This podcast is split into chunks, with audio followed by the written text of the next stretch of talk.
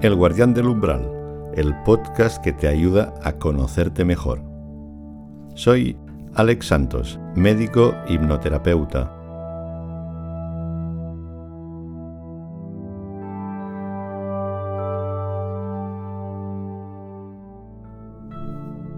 Bienvenida, bienvenido al Guardián del Umbral. En este episodio empieza la segunda serie del podcast mitología y psicología, con la intención de que puedas tener una visión más práctica de la mitología y de su explicación psicológica. La idea es que a partir del relato de los mitos de diferentes tradiciones universales, puedas descubrir la perspectiva mítica de tu realidad. Eso te va a dar más comprensión acerca de ciertas situaciones que te toca vivir y también te va a ayudar a conocerte mejor. Porque el mito también tiene una función psicológica, como decía Joseph Campbell, que favorece el autoconocimiento y la transformación personal. Así pues, a lo largo de esta serie del Guardián del Umbral, te contaré algunos de los mitos clásicos de la cultura universal así como su significado psicológico. En este episodio inicial, la intención es dar una idea más clara de lo que es la mitología y de su relación con la psicología profunda, poniendo especial atención en las diferentes funciones que ejercen los mitos en la experiencia humana. Y como autores de referencia en el campo de la mitología está sobre todo Joseph Campbell, especialista en literatura clásica y mitología, y también Mircea Eliade, un experto en religiones comparadas.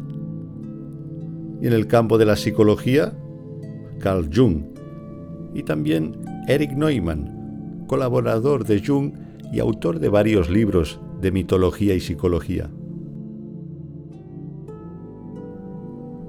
Todos ellos coincidían en que el mito forma parte intrínseca de la experiencia humana desde el principio de los tiempos. Surgen de la imaginación, de la fantasía, del inconsciente y se inspiran en fenómenos de la naturaleza y en las relaciones humanas.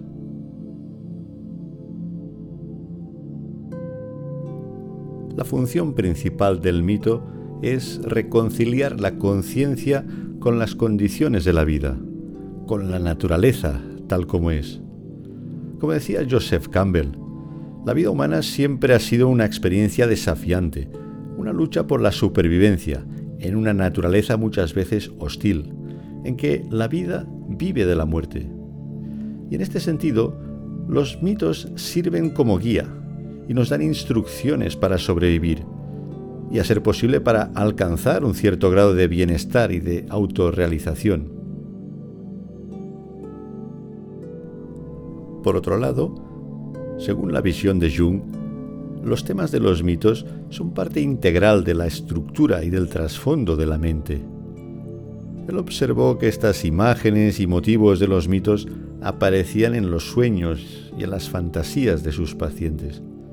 Fue de ahí de donde surgió la idea de el inconsciente colectivo, como un nivel de la experiencia humana que trasciende la conciencia y que en cierta manera nos conecta a todos. Según él, cada vida humana es la representación de un drama con matices míticos y universales en un escenario contemporáneo y personal. O sea que el patrón arquetípico se va repitiendo, lo único que cambia es el escenario y los actores protagonistas. Pero la trama es la misma. En tiempos antiguos, la mitología proporcionaba la orientación necesaria para establecer una relación sana con las fuerzas de la vida, que se concebían como dioses. Los dioses eran personificaciones de los poderes de la naturaleza, así como también de las emociones y de los instintos que experimentaba el ser humano. Y los relatos míticos en los que aparecen los dioses indican maneras de reconciliar los conflictos que se producen entre esos principios universales y los diferentes impulsos humanos. Como por ejemplo, pues, el rapto de Perséfone por Hades. Perséfone era hija de Deméter, diosa de la agricultura, y de Zeus, el rey de los dioses. Hades era el hermano de Zeus, el dios del inframundo, que estaba buscando esposa. Entonces, un día que Perséfone estaba paseando por el prado, fue atraída por el olor de unas flores. Y al acercarse, de repente surgió de la tierra Hades, con su carro de caballos negro, y la secuestró, llevándosela al inframundo. Demeter, su madre, removió literalmente cielo y tierra para encontrarla, y se enfadó mucho, provocando una sequía. Finalmente Apolo le dijo que estaba en el inframundo.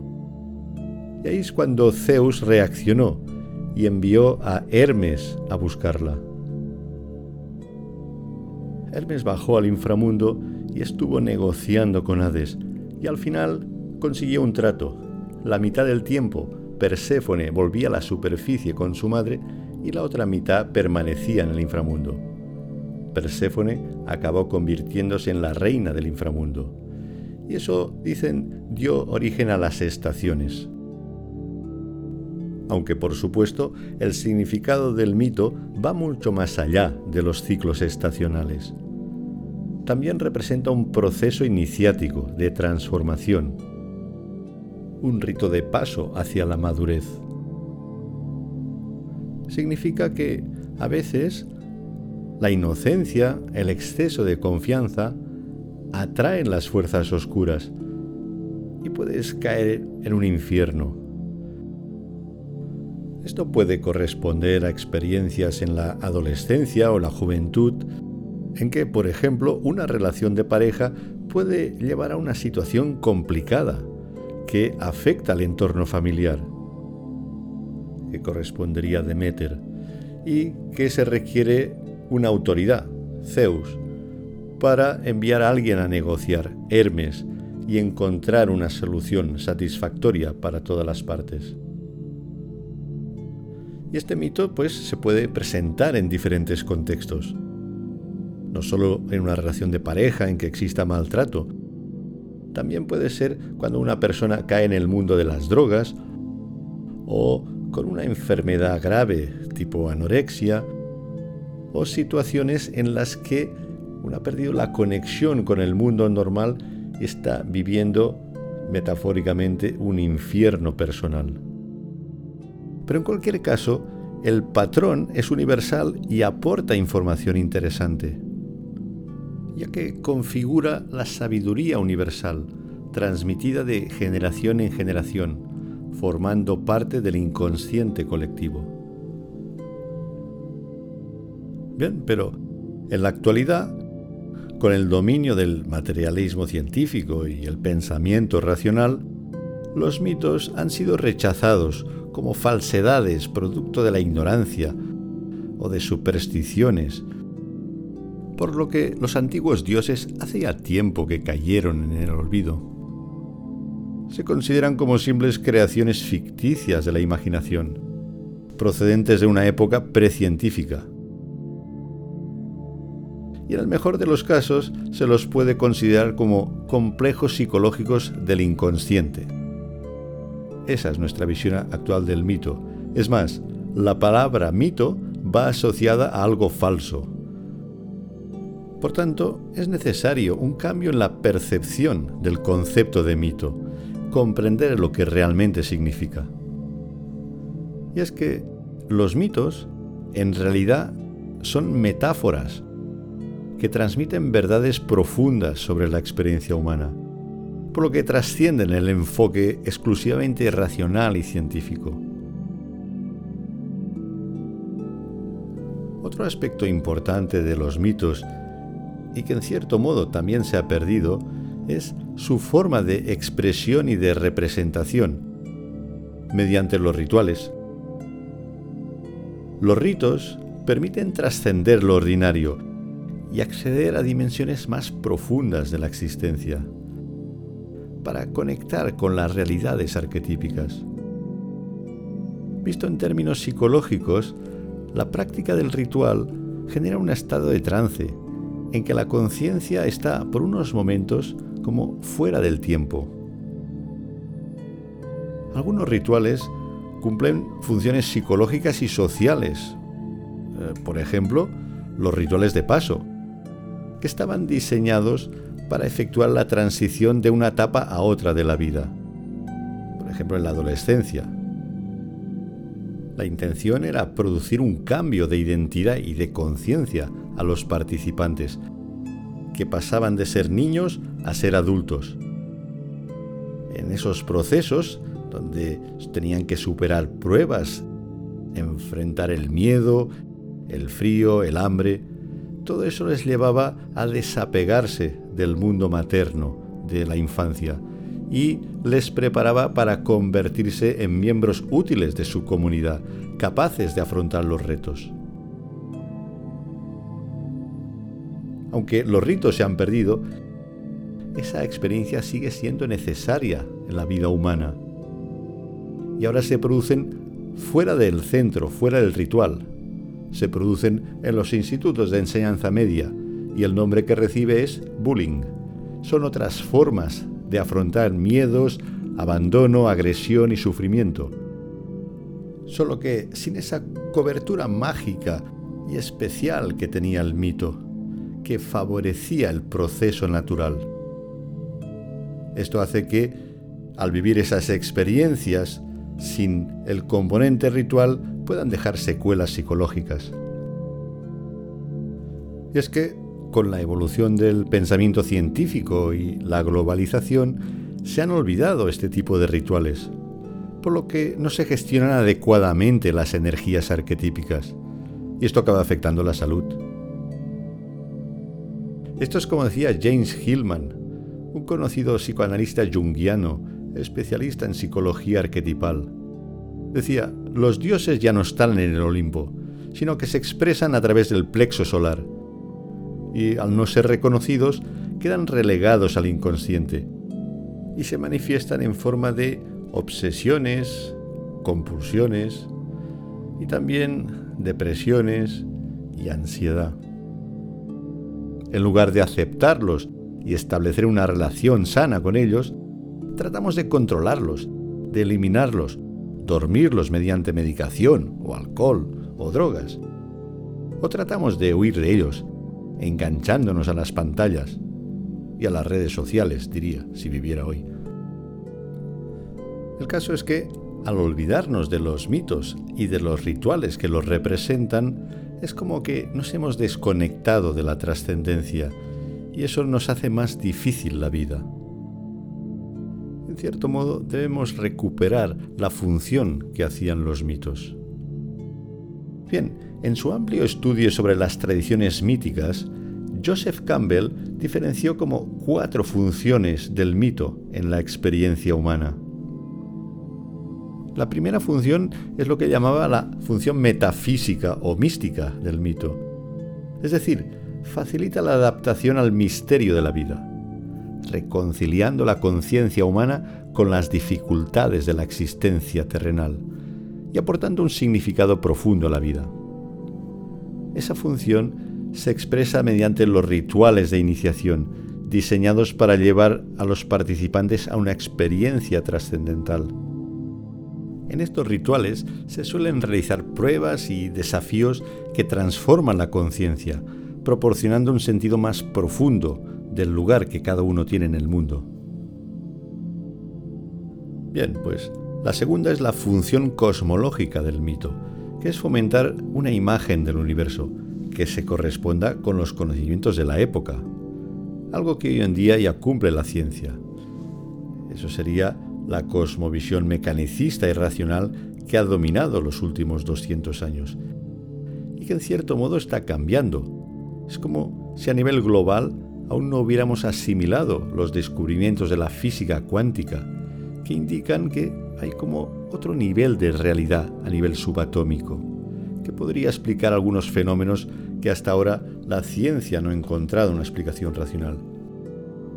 Y que podría incluir los fenómenos de sincronicidad y todo aquello que surge del inconsciente colectivo. Y en la antigüedad, los rituales que manifestaban esa función cosmológica eran las celebraciones que marcaban los ciclos naturales, como el solsticio, el equinoccio, los momentos de siembra o de cosecha.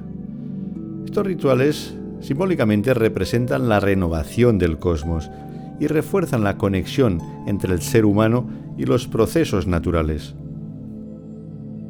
Bien, la tercera función es la sociológica, que tiene por objetivo ajustar al individuo con las exigencias y necesidades de su grupo, estableciendo un código moral, un orden social y unas reglas implícitas de convivencia. En el mundo actual, hiperconectado, el grupo ya no es la pequeña comunidad de vecinos o la congregación religiosa, sino que está representado por la comunidad global. De todas formas, los rituales que expresan esta función del mito siguen siendo los mismos. Son las ceremonias que marcan las transiciones importantes de la vida, como el nacimiento, la pubertad, matrimonio o la muerte. En cierto modo, y en la actualidad a veces ocurre que solo nos encontramos con ciertas personas cuando nace alguien, cuando hay una boda o en los funerales pero no dejan de ser rituales que refuerzan la conexión del individuo con el grupo y cumplen esa función social clave del mito. Por último, la cuarta función del mito es la psicológica, que según Campbell también es pedagógica, porque supone iniciar al individuo en el conocimiento de su propia realidad psíquica, guiándole hacia su realización personal y espiritual, que por cierto, esa función es precisamente uno de los objetivos de esta segunda serie del podcast del Guardián del Umbral. La función psicológica del mito. Comprender mejor tu realidad, conocer tu psique, detectar esos patrones arquetípicos en tu vida, para conseguir un mayor grado de confianza, de conciencia y de libertad personal. Y la forma de expresar esta función del mito es mediante los rituales de paso y los ritos de iniciación, que te ponen a prueba la capacidad para sostener situaciones incómodas. También se expresa esa función mediante los rituales terapéuticos, destinados a sanar y equilibrar la psique, afrontando miedos, resolviendo conflictos internos y buscando conseguir la congruencia personal. Una manera universal de hacerlos es mediante el estado de trance, que no deja de ser un ritual que favorece ese aumento de la conciencia a partir de la transformación de experiencias dolorosas y desagradables. Bien, pues resumiendo, las funciones psicológicas del mito ayudaban al ser humano en su interacción con la naturaleza para encontrar un significado profundo a la vida. Entonces, en la actualidad, al haber perdido esa conexión con los mitos, resulta que cada uno se lo tiene que buscar por su cuenta. Es la responsabilidad de encontrar la propia visión del mundo, el propio mito personal. Esto recuerda la leyenda de los caballeros buscadores del Grial, que cada uno tenía que entrar por un lugar distinto en el bosque y hacer su propio camino en busca del Grial. De hecho, el Grial precisamente simboliza esa conciencia de uno mismo y de la vida, que nos da ese poder para transformar la realidad. Según Campbell, coincidiendo con el declive de las religiones formales se ha ido desarrollando como una mitología individual que se expresa a través del arte, lo que él llamaba mitología creativa. Vivimos en una época en que disponemos de toda la información posible, acerca de mitos, leyendas, tradiciones, todo al alcance de un clic. Quizá un exceso de información. Por lo tanto, no es fácil la tarea de encontrar ese propio mito personal, esa mitología que te sirva de referencia para orientar tu vida.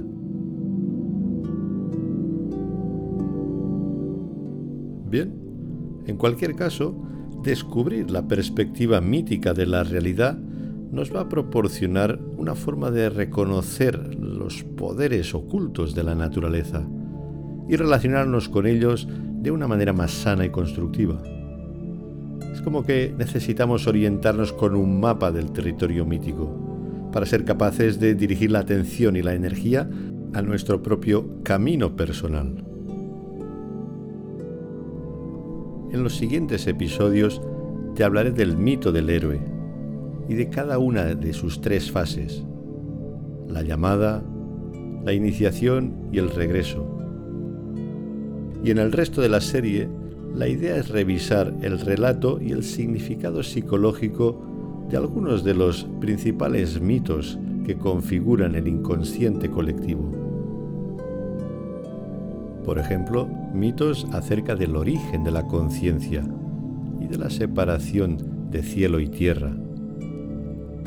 O también el mito de la caída, con la entrada en la dualidad, lo bueno y lo malo. El descenso al inframundo de Inanna y su proceso de transformación. También Perseo y las Górgonas, ese enfrentamiento con el lado oscuro de lo femenino o la aventura de Jonás, con esa actitud negativa ante la responsabilidad y su huida acabando en el vientre de la ballena y viviendo un proceso de transformación. Y la Odisea de Ulises, un viaje interior de autodescubrimiento para volver a conectar con su esencia humana. También el mito de Eros y Psique, que se produce en las relaciones de pareja, es ese esfuerzo que hay que hacer para amar de verdad.